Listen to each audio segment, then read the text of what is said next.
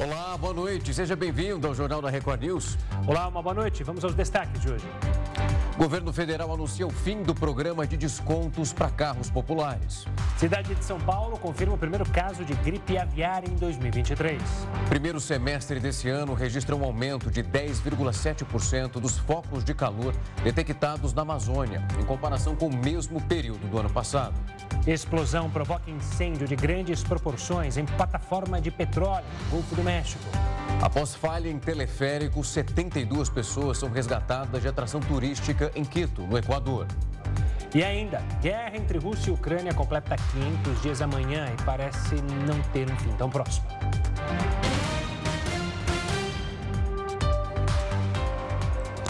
O governo federal nomeou o economista Gabriel Galípolo e também o servidor de carreira Ailton de Aquino Santos como diretores do Banco Central. Essas nomeações foram publicadas no Diário Oficial da União desta sexta-feira. Os nomes dos dois novos diretores foram aprovados pelo Senado na terça-feira, após uma sabatina na Comissão de Assuntos Econômicos da Casa. Ex-secretário executivo da atual gestão do Ministério da Fazenda, Galípolo vai assumir a direção de política monetária. Já Ailton Santos será o diretor de fiscalização. Os dois terão direito a voto no Comitê de Política Monetária, o Copom. O grupo se reúne a cada 45 dias para decidir os rumos da taxa básica de juros a Selic. O interesse do governo com a indicação de Galípolo é a substituição de Roberto Campos Neto, atual presidente do BC, cujo mandato se encerra em 2024. Os mandatos para a presidência do Banco Central são de quatro anos e só terminam no meio do mandato de cada novo presidente da República eleito, como uma estratégia para garantir a autonomia da instituição monetária. O ministro da Fazenda, Fernando Haddad, e membros do governo federal já trabalham para que Galípolo assuma assuma o cargo máximo do Banco Central assim que Roberto Campos Neto deixar o cargo no ano que vem. Após concluir a votação da reforma tributária, a Câmara dos Deputados aprovou um projeto que favorece o governo no caso de empates em julgamentos no Conselho de Administração de Recursos Fiscais, o CARF. O repórter Matheus Escavazini está na capital federal e traz mais detalhes. Boa noite, Matheus. O que, que significa esta aprovação de hoje? Boa noite para você, Gustavo, Rafael, boa noite a todos. O CARF é o Conselho Administrativo de Recursos Fiscais, que é responsável por julgar disputas entre a União e os contribuintes relacionadas a impostos. Esse conselho é formado por representantes da União, da Fazenda e também dos contribuintes. A votação dessa sexta na Câmara deu um maior poder à decisão é, maior poder de decisão à União em julgamentos do CARF. O chamado voto de qualidade permite que o voto da União seja favorecido, aí tenha um peso maior em casos de empate nesses julgamentos. Também define o prazo de 90 dias para que os contribuintes apresentem uma proposta de pagamento da dívida sem cobrança de juros. O texto também limita em 60 salários mínimos o limite para que os contribuintes possam recorrer ao Conselho. A aprovação representa uma vitória para o governo e especialmente para o Ministério da Fazenda, que contava com esse mecanismo para poder aumentar a arrecadação e fechar as contas do governo nesse ano. Até a noite dessa quinta-feira, o texto não tinha previsão de ser votado por falta de acordo com líderes do chamado Centrão. Mas uma articulação envolvendo o presidente da Casa, Arthur Lira, o ministro da Fazenda, Fernando Haddad, e outros líderes viabilizou a aprovação. A proposta agora vai ser analisada pelos senadores. Gustavo, Rafael. Matheus, obrigado pelas informações e bom trabalho por aí. O governo federal anunciou o fim do programa de descontos para carros populares. A estimativa é que pelo menos 125 mil veículos tenham sido vendidos. O programa de descontos para carros de até 120 mil reais durou apenas um mês. Durante este período, a estimativa é de que 125 mil veículos tenham sido vendidos. A ideia inicial era que o programa durasse quatro meses, mas os recursos foram consumidos antes do fim do prazo. A iniciativa previa descontos entre 2 e 8 mil reais para carros de até 120 mil. Apesar desse limite, concessionárias reduziram ainda mais o preço e a procura para veículos mais caros também aumentou. E foi muito positivo porque o desconto era até carro até 120 mil. Mas acima de 120 mil aumentou também a venda, porque despertou o interesse. Então, despertou o interesse. Então, as pessoas procuraram as concessionárias e é, montadoras. Foram liberados 650 milhões de reais dos 800 disponíveis. Os 150 milhões restantes vão ser usados para compensar a perda de arrecadação em impostos. De acordo com o governo, mais de 95 mil carros foram vendidos para pessoas físicas com o benefício concedido pelo programa. E a última semana de junho foi o período com maior venda de veículos leves nos últimos 10 anos. Só para a pessoa física foram vendidos nos 500 milhões 95 mil eh, veículos. Uh, tivemos casos de carros, alguns modelos, a venda aumentou 236%. Uh, por cento. Apesar do fim do programa para carros, o benefício segue válido para a venda de caminhões e ônibus. Dos 700 milhões disponíveis para caminhões, já foram utilizados 100 milhões. Já com relação à venda de ônibus, foram utilizados 140 milhões dos 300 milhões disponíveis. Nesses casos, o crédito é liberado com a retirada de veículos antigos de circulação. Segundo o governo, os departamentos estaduais estão demorando para dar baixa nos veículos antigos e, por isso, era necessário mais tempo para conseguir o crédito. Mais de 36 milhões de pessoas físicas ainda têm algum dinheiro esquecido nos bancos. Segundo o Banco Central, são mais de 7 bilhões de reais disponíveis para saque no sistema de valores a receber. Este serviço aponta se há algum dinheiro esquecido em instituições financeiras, inclusive de pessoas falecidas. Deste total, 5,7 bilhões são de pessoas físicas, enquanto 1,4 bilhão é referente a quase 3 milhões de CNPJs. Segundo a instituição, quase 63% dos resgates devem ser de até 10 reais. Menos de 2% devem receber mais de mil reais. Após 30 anos de tramitação, a reforma tributária aprovada na Câmara dos Deputados em dois turnos deve modificar a cobrança de impostos sobre alimentos, combustíveis, remédios e veículos no Brasil aprovado pela maioria dos parlamentares na madrugada desta sexta-feira, o projeto de reforma tributária traz elementos que vão alterar a cobrança de impostos sobre itens e produtos que a maioria da população consome diariamente. Com isso, os preços de alimentos, combustíveis, remédios e veículos devem sofrer alterações. O objetivo central é simplificar tributos federais, estaduais e municipais, com o objetivo de facilitar os investimentos e atrair investidores para o mercado nacional. E vai funcionar assim: os tributos federais, que hoje são o PIS, o COFINS e o IPI, serão substituídos pelo CBS, que é a contribuição sobre bens e serviços. Ou seja, três impostos darão lugar a apenas um. Já o tributo estadual, que é o ICMS, e o municipal, o ISS, serão substituídos pelo IBS, que é o Imposto sobre Bens e Serviços, o que significa que os dois impostos serão englobados em apenas um. O texto diz que a alíquota federal será de 0,9%, enquanto a estadual e municipal será de 0,1%. Segundo a proposta, o período de transição para unificar os tributos deve durar sete anos, entre 2026 e 2032. A partir de 2033, os impostos atuais serão extintos e darão lugar a essas duas únicas tributações, o CBS e o IBS. Para esse especialista, a reforma tributária deveria ter sido tratada de forma mais prática. Para ele, ainda faltam comprovações sobre como a lei vai funcionar para os consumidores. Penso que ainda é cedo para dizer se é bom ou ruim, se ela vai melhorar ou vai piorar. Ah, estamos ainda na, no aguardo de estudos empíricos que não foram feitos e que deveriam ter sido feitos, ou mais estudos empíricos. Alguns foram feitos, mas não são suficientes, a meu ver. E uh, ainda temos que aguardar o que virá do Senado, esse projeto, como sabemos, tem que ser aprovado também em dois turnos pelo Senado, e depois temos todo o detalhamento em leis complementares futuras, de modo que ainda há bastante discussão pela frente. Em relação aos preços de alguns produtos, os parlamentares aprovaram uma regra que cria uma cesta básica de alimentos e medicamentos. Na prática, o IBS e o CBS terão alíquotas dos tributos reduzidas a zero para alimentos e remédios básicos e essenciais.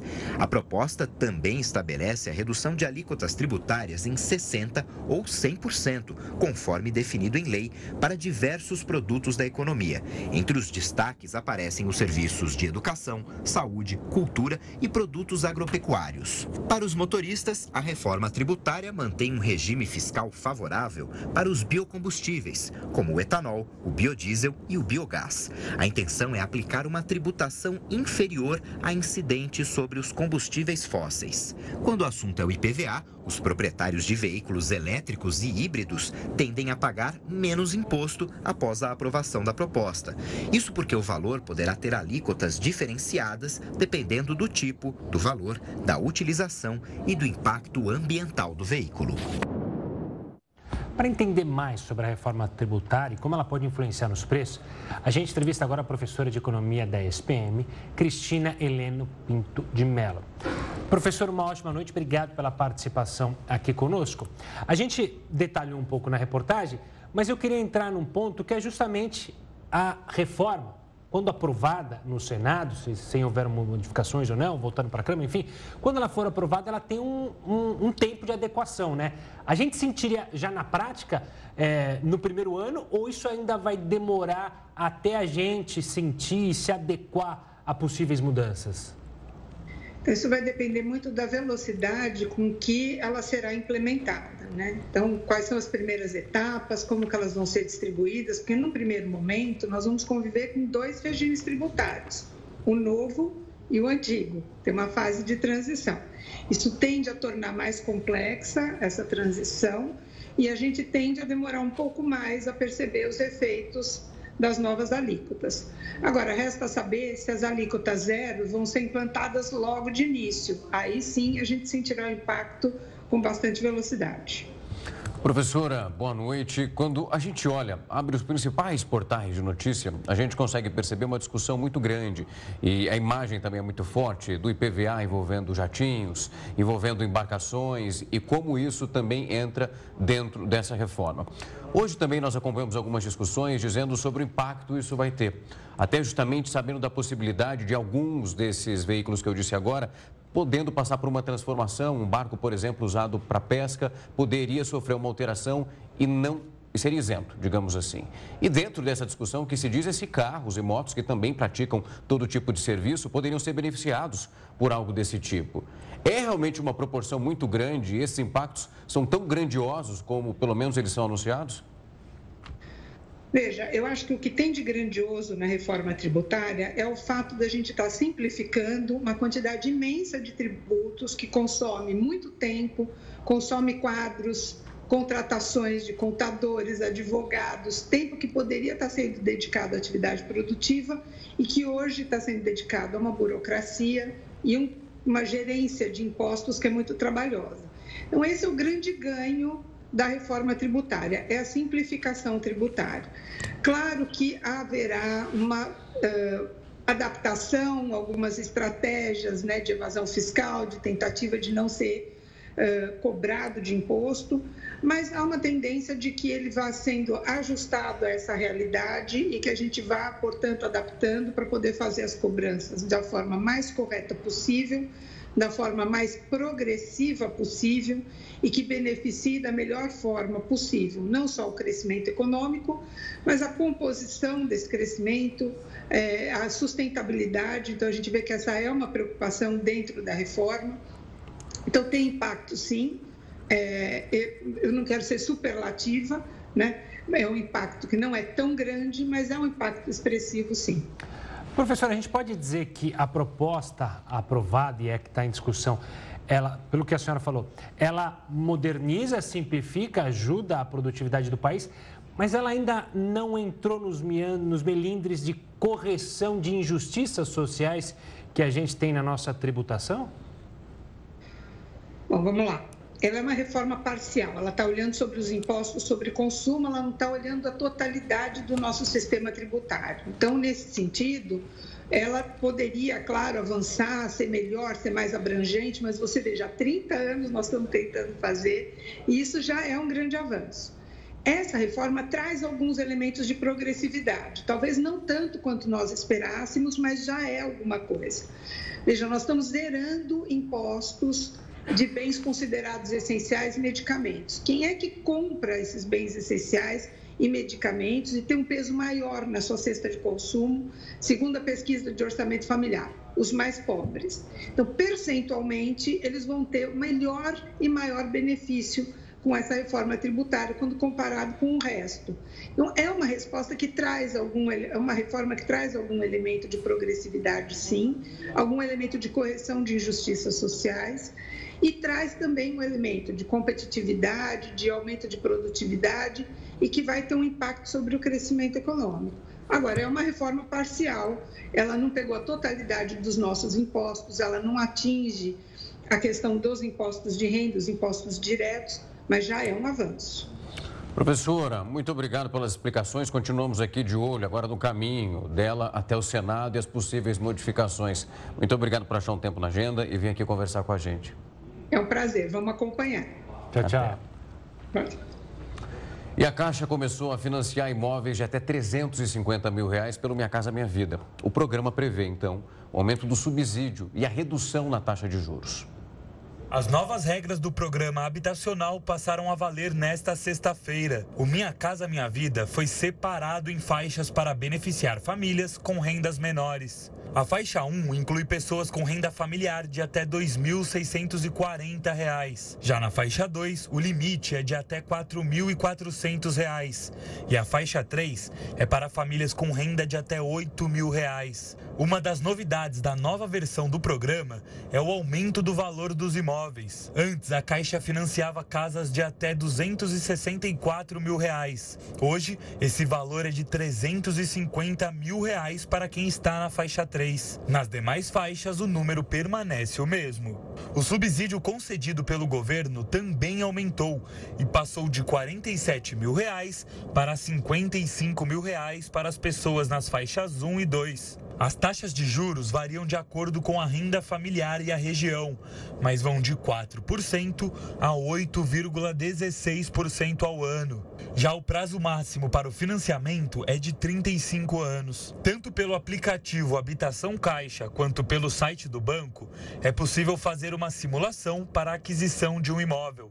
A Caixa prevê a contratação de pelo menos 555 mil imóveis do Minha Casa Minha Vida até o fim de 2023. Deste total, 440 mil seriam com recursos do FGTS. A meta do governo é entregar 2 milhões de casas até 2026.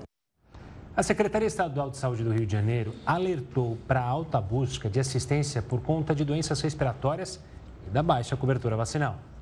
O repórter Marcos Marinho está na capital fluminense e traz mais detalhes. Boa noite, Marcos. Qual é a situação do estado diante desse crescimento de casos de síndromes gripais? Oi, Gustavo. Oi, Rafael. Boa noite para vocês e para todos que estão com a gente aqui no Jornal da Record News. Olha, a situação é a seguinte: os casos de síndromes gripais subiram 16% no estado do Rio de Janeiro. Só no mês de junho foram 13 mil notificações. E a cada novo boletim da Secretaria Estadual de Saúde, esses números continuam aumentando. Agora, com relação à vacinação, só 37% da população procurou a vacinação. Ou seja, ainda tem muita gente que precisa tomar a vacina. E principalmente agora, nesta época do ano, com a chegada do inverno, os médicos médicos recomendam que ambientes fechados, ambientes com pouca ventilação, acabam favorecendo para a proliferação do vírus. Ou seja, todo mundo tem que se cuidar, tem que procurar a imunização, porque a vacina é gratuita e só 37% da população é que está imunizada. Volto com vocês aí no estúdio. Obrigado pelas informações. E as grandes varejistas estão procurando, de fato, atrair a atenção dos consumidores mais fortemente antes mesmo da chegada das datas como, por exemplo, o Dia das Crianças, Black Friday, Natal, onde o pessoal vai gastando bem mais. Algumas gigantes desse ramo vão fazer promoções dos dias 11 e 12 de julho, agora já. Para comentar esse assunto é ele, Heródoto Barbeiro. Heródoto, uma ótima noite. O que, que, pode também incentivar as pessoas a interromperem esses gastos em pleno mês de férias, que a criançada já gasta bastante, exige muito ali dos pais, para ainda ter uma graninha para comprar no varejo? Rafa, é uma coisa interessante. Veja bem, nós estamos no mês de férias, mês de julho. Eu imaginava aqui na minha ignorância o seguinte: ninguém vai fazer promoção no mês de julho. O pessoal não está na cidade, está todo mundo ou levando as crianças na praia, ou viajando para fora do país. Então, como é que você vai vender? Mas nós esquecemos um detalhe. Nós esquecemos o detalhe de que o comércio varejista, mais do que qualquer outro setor da economia, está muito ligado nas redes sociais. E nós mesmos, quando fazemos alguma compra hoje, dificilmente a gente vai na loja física, a gente vai na, na, na digital. Por esse motivo, ainda que o mês de julho não tenha a presença física das pessoas, as pessoas estão nas redes sociais e por esse motivo, então, o pessoal está comprando. Mas um detalhe interessante é o seguinte: o comércio tem várias datas para vender. Por exemplo, no primeiro semestre eles têm o Dia do Consumidor, Dia das Mães, que é uma coisa né, importante, e o Dia dos Namorados. E no segundo semestre, como você lembrou, Rafa, tem o Black Friday, não vamos esquecer que tem o Dia das Crianças e tem o Natal. Então são seis datas do ano. Então, mês sim, mês não, você tem um grande acontecimento no comércio varejo. Mês de julho não tinha e quem trouxe isso para o Brasil foi a Amazon, a maior loja virtual e física, principalmente virtual, do mundo. E ela trouxe então um, uma, uma ação chamada Prime Day. Prime quer dizer o primeirão, para poder vender à vontade. Então, a, a, é, ela estabelece aqui é, uma série de, de, produtos muito baratos, alguns produtos chegam a ter 70% de desconto. Qual? Eletrodoméstico, casa de decoração, informática, moda de beleza, televisor, celular, com vários e vários descontos. Aí o que aconteceu foi que provocou uma concorrência de outras empresas brasileiras. Por exemplo, a Amazon teve a concorrência do Mercado Livre, que é uma empresa que está muito na internet, a Shop muito na internet, a Shein, a chinesa, muito na internet, e a Magalu também. Então, uma briga pelo, pelo consumidor no mês de julho é com descontos muito altos e você tem o seguinte: boa parte desses produtos tem frete grátis e alguns, além do desconto, tem parcelamento em 12 meses no cartão sem juro. Então, é uma forma de chamar as pessoas para consumir de qualquer forma. Bom, é o que a gente está vendo aqui nesse momento. Significa, portanto, que nós estamos cada vez mais mergulhados numa sociedade de consumo de massa. Mas uma pergunta que não quer calar é o seguinte: toda hora nós estamos dando aqui no jornal que tem um volume enorme de pessoas que estão devedoras na praça. Outras estão inadimplentes. Agora eu pergunto o seguinte: ainda assim a turma está comprando? O que, é que vocês acham disso? Ah, devo, não nego, pago quando Deus quiser, seria a frase. Ou então arranjando um dinheirinho ali, pagando, com, conseguindo comprar ali, porque às vezes são muitos produtos de necessidade também, né, Heroto? A gente pode pôr na conta assim. Às vezes pode parecer que não, mas. Porque, como você falou, né? Essas empresas é, que vendem pela internet vendem tudo. Desde roupa até produtos, até de limpeza, de mercado, né? Então, mas uma boa parte desses produtos aqui não são de primeira necessidade, não. É luxo? É, uma boa parte é produto de consumo. É. Né? Eu vou trocar o televisor da minha casa aqui para a gente ver melhor aí a, a Record News. É. Eu não estou precisando de televisor, não, mas se você me oferecer com 70%, não vai cobrar o frete e ainda vai me deixar pagar em 12 meses sem juro, estou comprando. E tem uma galera ainda. Estou comprando. Vou botar na quarto, vou botar para o Faísca assistir aqui o, o, jornal. E tem uma galera que pede cartão emprestado, né, Heródoto? Que a gente falou aqui essa semana, que é um pesadelo, que é um perigo, se sujou o próprio nome. Será que vai ter tanto zelo assim com o nome do outro? Fica aí. Pois é, e é interessante o seguinte: a gente está tendo inclusive uma ação do governo, aquele chamado desenrola, desenrola. para poder limpar o nome da pessoa. Ótimo, claro. excelente, maravilhoso. Agora, o cara se desenrola de um lado e se enrola do outro, no fim a gente vai ter que pagar. Agora, as varejistas não querem saber, elas querem vender, porque a nossa civilização é uma civilização de massa, quer a gente goste, quer a gente não goste. É, esse é o mal, né? Você, o brasileiro tem muito disso, né? Ter esse descontrole financeiro. Sai de uma crise financeira, ou seja, no sentido, conseguiu pagar as contas, mas aí já se empolga e fala, agora que eu estou com uma sobrinha, posso me dar o luxo de comprar, como você falou, uma televisão, comprar uma geladeira nova, produtos que são caros e que geram uma dívida. Mas, enfim, a gente também tem que ter, dar uma folguinha, né? Porque é uma delícia poder comprar algo para sua família, para o seu filho, para sua esposa, e vice Olha, se eu soubesse, até tinha dado a notícia ontem, que foi o dia do chocolate. É... Americana está dando 50% no preço do chocolate. e o chocolate é hoje, O dia do chocolate é hoje. Ele já ah, é hoje? É hoje. É hoje. 50% na americana. É, mas aí o problema é que dá chocolate da espinha, né? E depois tem que comprar produto de estética para limpar também. Já compra os dois. Vira luxo já. É isso aí, gente. Um grande abraço. Bom abraço. final de semana aí, gente. Para você também, HB. Tchau, tchau. Tchau. Olha, o desmatamento na Amazônia chegou ao menor nível em cinco anos. Nos primeiros seis meses, houve queda de mais de 30%. Em junho, o desmatamento na Amazônia superou os 660 quilômetros quadrados. Este é o menor nível para o mês desde 2018, quando estava em 488 quilômetros quadrados. Na comparação com o mesmo mês do ano passado, a devastação do bioma despencou mais de 40%. No primeiro semestre, o desmatamento chegou a 2.649 quilômetros quadrados, o que representa um recuo de 33% em relação relação ao mesmo período de 2022.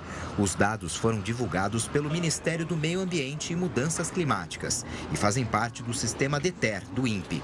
A ministra Marina Silva destacou o desafio para reduzir os altos índices, mas que agora enxerga uma tendência de queda no desmatamento na Amazônia.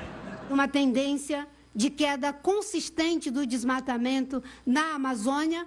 É, tivemos elevação do desmatamento no Cerrado, mas já identificamos agora com toda a articulação que está sendo feita nos estados é, que, da Bahia, enfim, do Maranhão, do Piauí, os estados que, que têm essa incidência, já também uma tendência de queda, que ainda é inicial.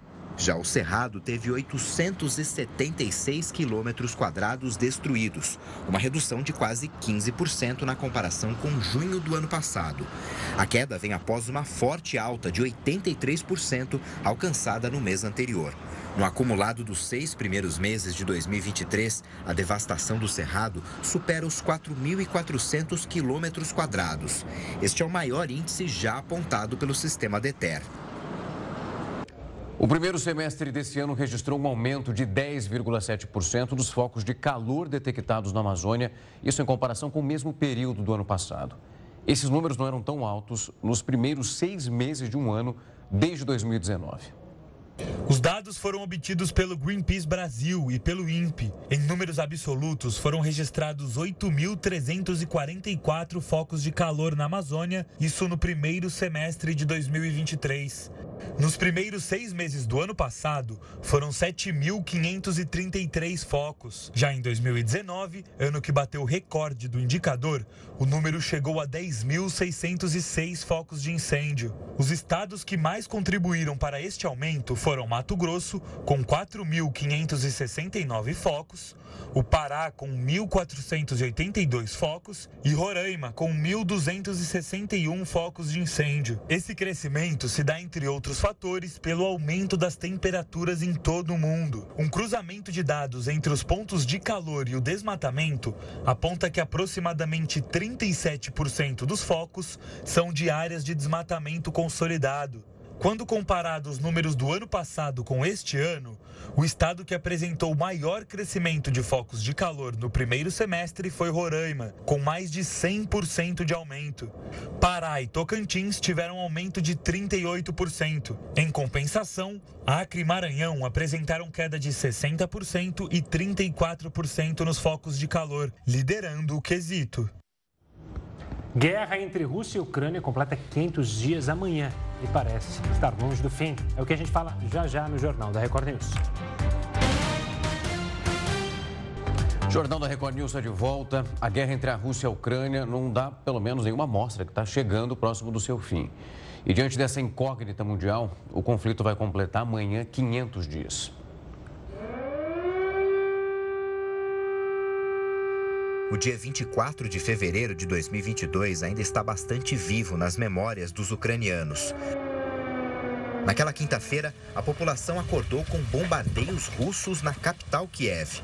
Especialistas alegam que o início do conflito aconteceu por algumas razões, entre elas a expansão da OTAN pelo leste europeu e a tentativa de adesão da Ucrânia na organização. A Rússia ainda acusou, sem provas, o governo ucraniano de genocídio contra locais de origem étnica russa que vivem nas regiões separatistas de Donetsk e Luhansk. De lá para cá, muita coisa aconteceu. Reuniões, punições e até ameaças de bombas nucleares viraram notícias. E entre esses acontecimentos, o custo em vidas se tornou praticamente incalculável. Não há dados confiáveis sobre as vítimas pela guerra, mas a ONU fala em 18 mil civis mortos ou feridos, em dados que ela própria diz serem subestimados. Refugiados somam mais de 6 milhões de pessoas, fora outras 6 milhões deslocadas dentro da Ucrânia. No campo financeiro, o conflito tem se mostrado extremamente oneroso. Só no primeiro ano de guerra, segundo o Instituto para a Economia Internacional de Kiel, na Alemanha, OTAN e aliados deram 837 bilhões de reais a Kiev. Esse valor equivale a 85% do PIB da Ucrânia no ano anterior. Atualmente, dois pontos deixaram a tensão ainda maior entre os dois países. Primeiro, o motim do grupo Wagner, chefiado por Eugênio Prigozhin. Em meados de junho, os mercenários convocaram uma rebelião armada para derrubar o governo Putin. O mundo ficou perplexo com tamanha instabilidade no Kremlin. Mais recentemente, Rússia e Ucrânia se acusaram de planejar um ataque a uma das maiores usinas nucleares do planeta, em Zaporizhia. O local está sob controle russo desde o início da guerra. No ano passado, o órgão de vigilância atômica da ONU já expressou preocupação sobre a possibilidade de uma catástrofe de radiação como a de Chernobyl. Ainda sobre os 500 dias da guerra entre russos e ucranianos, a gente conversa agora com a professora de Direito Internacional da SPM, Eveline Brígido. Professora, obrigado pela participação aqui conosco, seja muito bem-vinda. Infelizmente, para falar desses 500 dias de guerra, eu queria começar perguntando sobre o temor é, de uma guerra ainda mais pesada, já vista que a Ucrânia não conseguiu os objetivos que pretendia com a contraofensiva e, e diz que muito é por falta de armamento e pede mais armamento justamente para a OTAN. A gente vai ter um encontro na Lituânia da OTAN e a tendência é que mais armamento seja então enviado para a Ucrânia. O que a gente pode esperar para os próximos dias? De fato, uma violência ainda maior? Olá, boa noite. Então, a gente está aí com uma guerra que vai completar 500 dias amanhã, né? E eu me lembro já lá no início que eu inclusive comentava com os meus alunos que tinha uma característica de guerra de longo prazo e, e isso realmente está se consolidando. Essa questão das armas, a Ucrânia vem solicitando para os países ocidentais, em especial os Estados Unidos, já tem um tempo, né? Aliás, desde o início início da guerra, a Ucrânia ela solicitava armamentos e com o passar dos meses ela foi solicitando armamentos mais pesados.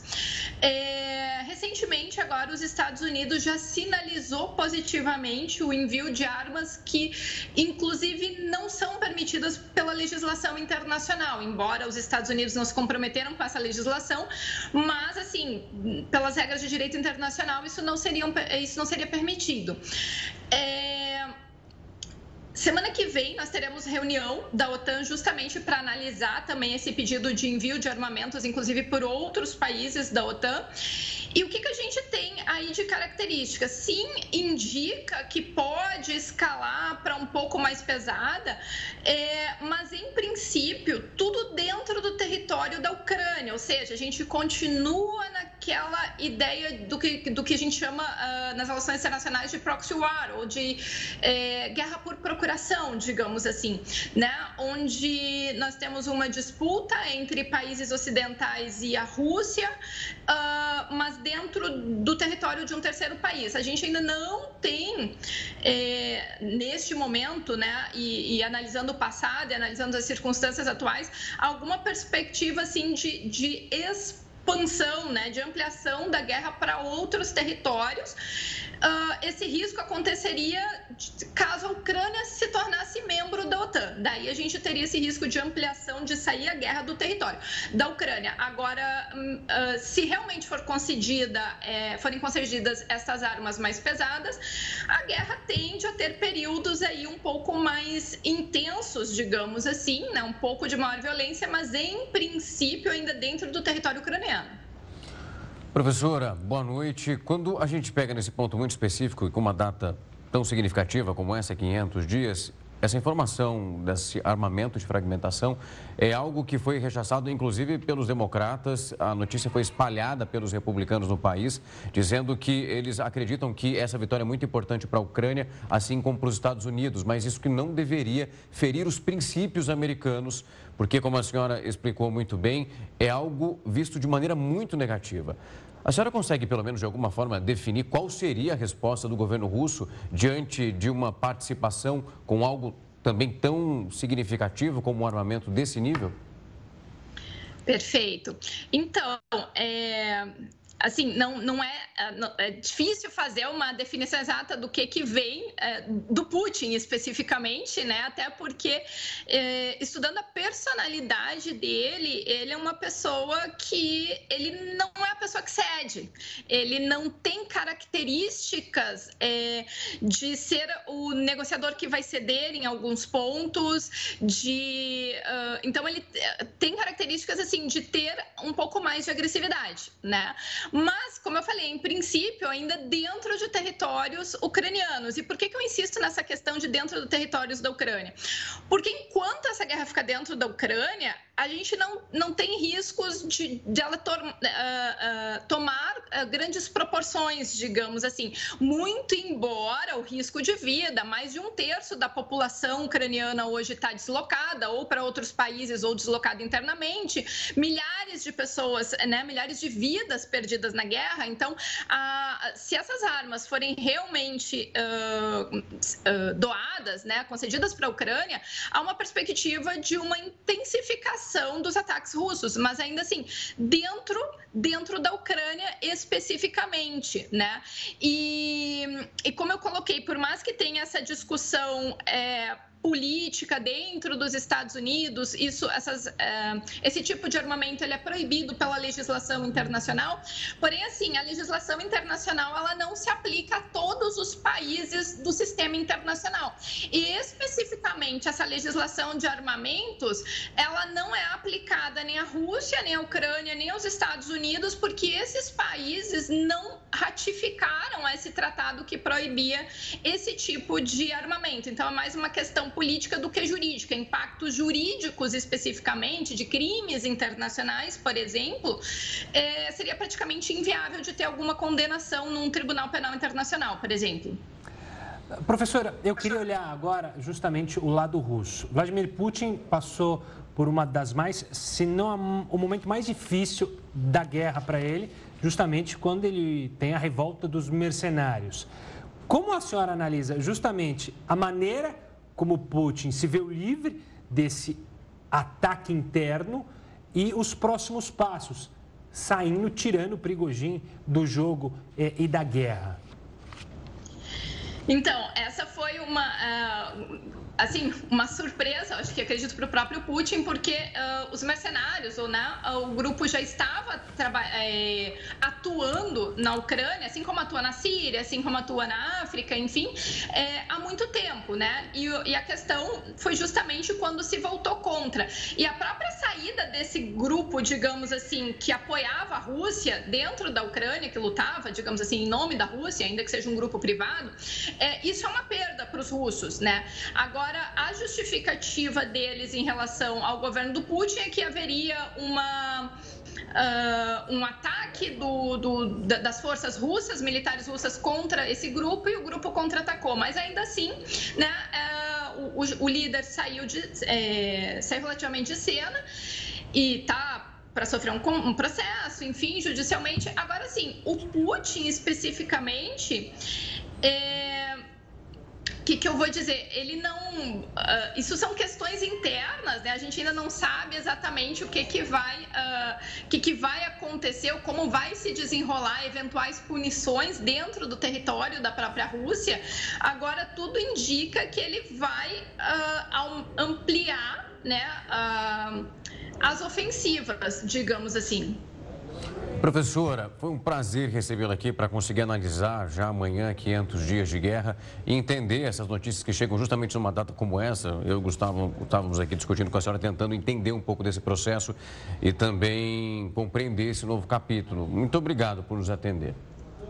Obrigada, eu que agradeço a atenção. Uma boa noite. Uma boa noite. Boa noite. E o encontro que a OTAN fará na semana que vem na Lituânia vai reafirmar que a Ucrânia será no futuro um possível membro da aliança militar. A expectativa, então, de Jens Stoltenberg, secretário-geral da organização, é que os aliados se reúnam para garantir que a Ucrânia faça parte do grupo oficialmente. Durante uma viagem à República Tcheca, o presidente Volodymyr Zelensky pediu honestidade e um convite claro também para o país entrar na OTAN. Ele disse que entende que poderia ser difícil obter o apoio de todos os membros da OTAN, pois alguns têm medo da Rússia. Os Estados Unidos deram um passo importante no esforço pela eliminação de armas químicas. Nesta sexta-feira, o governo pôs fim em todo o arsenal que restava no país. Os últimos armamentos foram destruídos em uma instalação militar no leste do estado de Kentucky. O local abrigava gás mostarda, agente VX e sarin, capazes de provocar, entre outros efeitos, queimaduras, convulsões, perda da consciência e morte. Eles ficavam dentro de foguetes e outros projéteis. Os dispositivos passaram por um processo chamado neutralização, método que dilui os agentes mortais. Com isso, o material consegue ser descartado com segurança. O arsenal presente no estado era o último oficialmente declarado no mundo. Ainda este ano, uma outra instalação americana, no Colorado, concluiu a eliminação de um conjunto de armamentos do tipo. Nos dois casos foram usados robôs para destruir os itens. A iniciativa é histórica. O uso de armas químicas começou na Primeira Guerra Mundial. Responsáveis por ao menos 100 mil mortes, os dispositivos foram condenados pelo Protocolo de Genebra, logo depois do conflito. Mas apesar do tratado, os países continuaram a acumular material bélico. No fim da Guerra Fria, os Estados Unidos tinham um arsenal de mais de 30 mil toneladas. Em 1997, um novo acordo contra o uso de armas químicas entrou em vigor, com a adesão de 193 nações. Foi a partir desse momento que os Estados Unidos iniciaram a campanha de destruição dos armamentos. Os protestos na França completaram 10 dias. Essa nova onda de manifestações é mais um obstáculo enfrentado por Macron no segundo mandato como presidente. Desde o dia 27 de junho, os franceses estão nas ruas protestando contra a morte de um adolescente de 17 anos que não parou em uma blitz policial. Após a ocorrência, o jovem negro foi baleado por um agente. Os atos se tornaram violentos ao decorrer dos dias, com veículos queimados, prédios danificados, confronto com policiais e milhares de detidos. Além destas consequências, as manifestações também impactam a estabilidade do presidente francês Emmanuel Macron. O governo Macron enfrenta um desafio que não se vê na França há pelo menos 20 anos. É muito difícil que ele consiga atravessar esses cinco anos de mandato fazendo reformas substanciais no país. Soma-se a isso a questão dos Jogos Olímpicos de 2024, que serão em Paris e nos seus arredores. Neste momento, países como China, Reino Unido e Estados Unidos já alertam os cidadãos que não devem viajar para a França por conta da violência dos protestos. Desde que se elegeu no ano passado, esta é a segunda vez em 2023 que Macron enfrenta fortes protestos. No início do ano, a população francesa foi às ruas contra a reforma da Previdência defendida pelo presidente. Com esta segunda onda de atos, o governo tem negado repudiar a violência policial e busca responsabilizar os manifestantes. Cidades, edifícios públicos e escolas foram incendiados lojas saqueadas e funcionários eleitos e suas famílias atacadas. Mas os deputados têm procurado culpado dentro das nossas instituições republicanas e nunca entre os manifestantes. Com o aumento do desgaste, o presidente francês passou a criticar mais os atos nos últimos dias e sugeriu a possibilidade de cortar as redes sociais para enfraquecer as manifestações. Outra proposta polêmica levantada por ele foi a de multar pais de adolescentes que forem aos protestos. As duas ideias foram criticadas pelos cidadãos franceses. Seis trabalhadores ficaram feridos após uma plataforma de petróleo no Golfo do México explodir nesta sexta-feira. O episódio também deixou desaparecidos. As informações foram anunciadas pelo presidente Andrés Manuel López Obrador e mais tarde atualizadas pela estatal Petróleos Mexicanos, responsável pela estrutura. Segundo a empresa, sete navios foram enviados à região para retirar os mais de 300 funcionários da plataforma. Além disso, uma equipe de bombeiros foi deslocada para o local para conter as chamas que se espalharam pela estrutura. Ainda não se sabe o que provocou a explosão. A cidade de São Paulo registra o primeiro caso de gripe aviária em 2023. O Jornal da Record News volta já. Estamos de volta. A cidade de São Paulo registrou o primeiro caso de gripe aviária em 2023. O caso de gripe aviária foi confirmado pela Secretaria de Agricultura e Abastecimento de São Paulo. O animal foi encontrado morto em um condomínio na zona oeste da capital. Na quinta-feira, a pasta já havia anunciado um caso da doença em uma ave no litoral norte do estado. Com isso, esses dois últimos episódios divulgados se somam cinco casos já detectados neste ano. Quem vai nos explicar um pouco mais a respeito também dos riscos dessa gripe aviária é o consultor da Sociedade Brasileira de Infectologia, Marcelo Daia. Doutor, uma ótima noite. É um prazer tê-lo aqui mais uma vez com a gente. Boa noite, um prazer falar com vocês. Doutor, a partir do momento que nós temos esse caso aqui registrado em São Paulo, estava até falando durante intervalo, por exemplo, aqui próximo da Record tem um parque conhecido como o Parque da Água Branca, e ali nós tínhamos vários animais soltos, todos eles já foram colocado, colocados, melhor dizendo, num ponto específico, com medo de alguma coisa acontecer. A partir do momento que a gente tem esse registro aqui em São Paulo, há também uma mudança de rotina, com medo de que outros casos também sejam registrados? É, não tenha dúvida. A tensão agora passa a ser muito grande, né? principalmente por parte dos órgãos é, de vigilância, porque tem que monitorar bem de perto é, essas aves para é, evitar que tenha uma disseminação maior. É muito difícil desse controle, porque essas aves estão livres, né? Nós não temos casos, isso também é uma coisa positiva, nós não temos casos em aves domésticas, né? Galinhas, patos, marrecos, são aves silvestres, por enquanto. Então, isso é positivo. Lembrando que o Brasil já tem mais de 60 casos, né, principalmente no Espírito Santo, é, mas temos que ter muita atenção. A gente não tinha casos registrados é, da gripe aviária, H5N1, e agora a gente passa a ter alguns casos e ter é, essa vigilância. Então, temos que ter muita atenção. E doutor, falando propriamente do risco dessa gripe aviária em humanos, ela tem um grau de letalidade muito alto se comparado a outras, não? O que, que faz dela ser tão diferente e tão perigosa? É um vírus que não circula normalmente entre humanos. Então, nós humanos não temos contato com esse vírus, não, nunca tivemos contato com ele, então nós não temos anticorpos. É mais ou menos o que aconteceu com a Covid. Os humanos não têm contato nenhum com H5N1. Então, nós não temos nenhum anticorpo contra esse vírus. Esse vírus começar a circular e ter transmissão interhumana de pessoa a pessoa, pode ser é, uma nova pandemia. Esse é o, esse é o grande medo.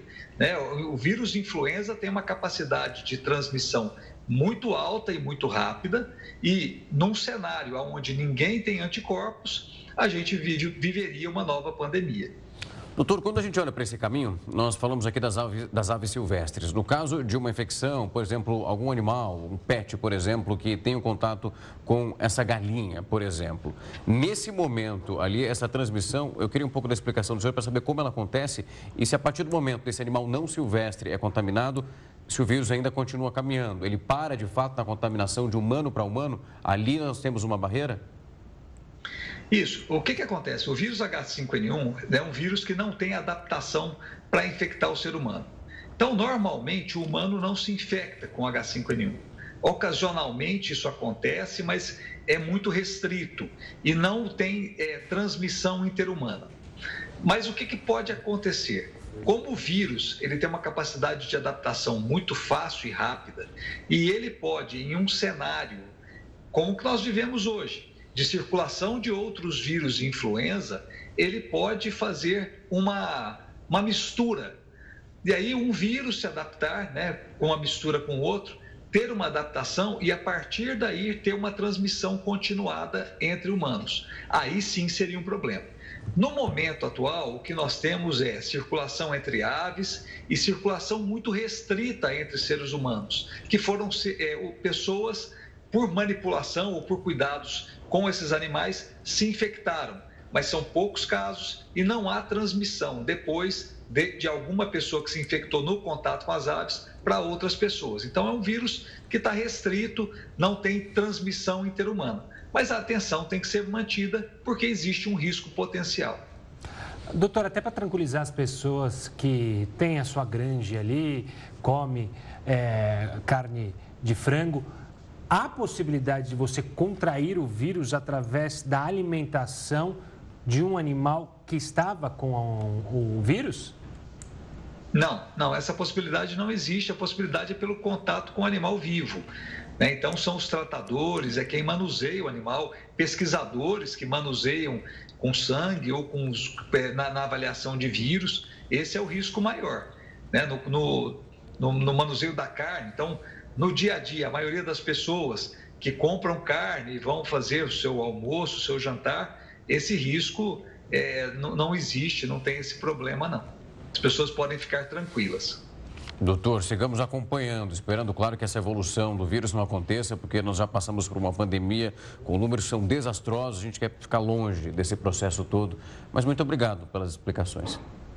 De nada, é um prazer falar com vocês. E lembrando que a vacina contra a gripe comum, que é o que está causando mais casos na população, continua liberado em todos os postos e nas redes de saúde. Então as pessoas precisam se vacinar e preocupar contra o vírus de influenza comum, muito mais do que contra a gripe aviária. Belíssima lembrança, doutor. Um forte abraço e até uma próxima. Até.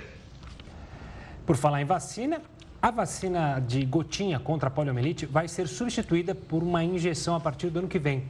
O Ministério da Saúde confirmou que a troca vai ser feita gradualmente nos postos de todo o Brasil. Segundo a pasta, a injeção utilizada nas três primeiras doses do esquema de imunização também vai estar disponível para a dose de reforço aos 15 meses a partir de 2024. A quinta dose, dada aos quatro anos, vai deixar de existir. De acordo com o Ministério, este é um avanço tecnológico para uma maior eficácia do esquema vacinal. O Jornal da Record News vai para o rápido intervalo e volta já.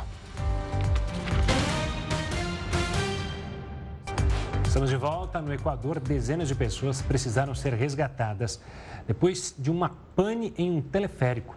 A atração sofreu uma falha técnica e deixou 27 pessoas presas em gôndolas por mais de 10 horas. Apesar do susto, não houve relatos de feridos ou vítimas. O motivo da pane foi uma queda de energia Além disso, a paralisação do teleférico deixou outras 47 pessoas presas no topo da montanha e também precisaram ser resgatadas por vans. O prefeito de Quito decidiu fechar a atração como medida preventiva, até que as licenças sejam verificadas. Essa edição do Jornal da Record News vai ficando por aqui. Muito obrigado pela sua companhia. Tenha uma ótima noite. Fique agora com News das 10 com a Nivian Reis. Tchau.